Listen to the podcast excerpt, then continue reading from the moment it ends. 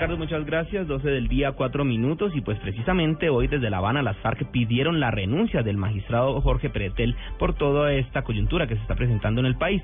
La información la tiene Carlos Barragán.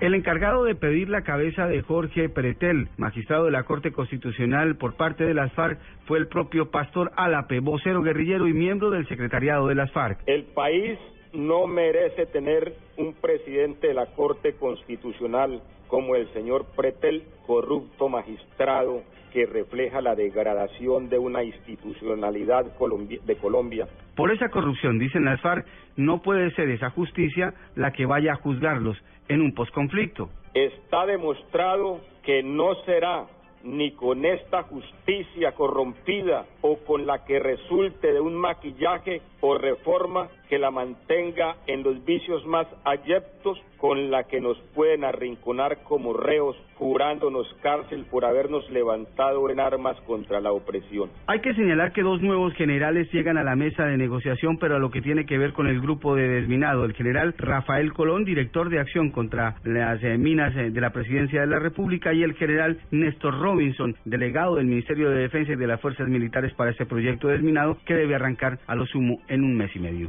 Habana, Cuba, Carlos Barragán Rosso, Blue Radio.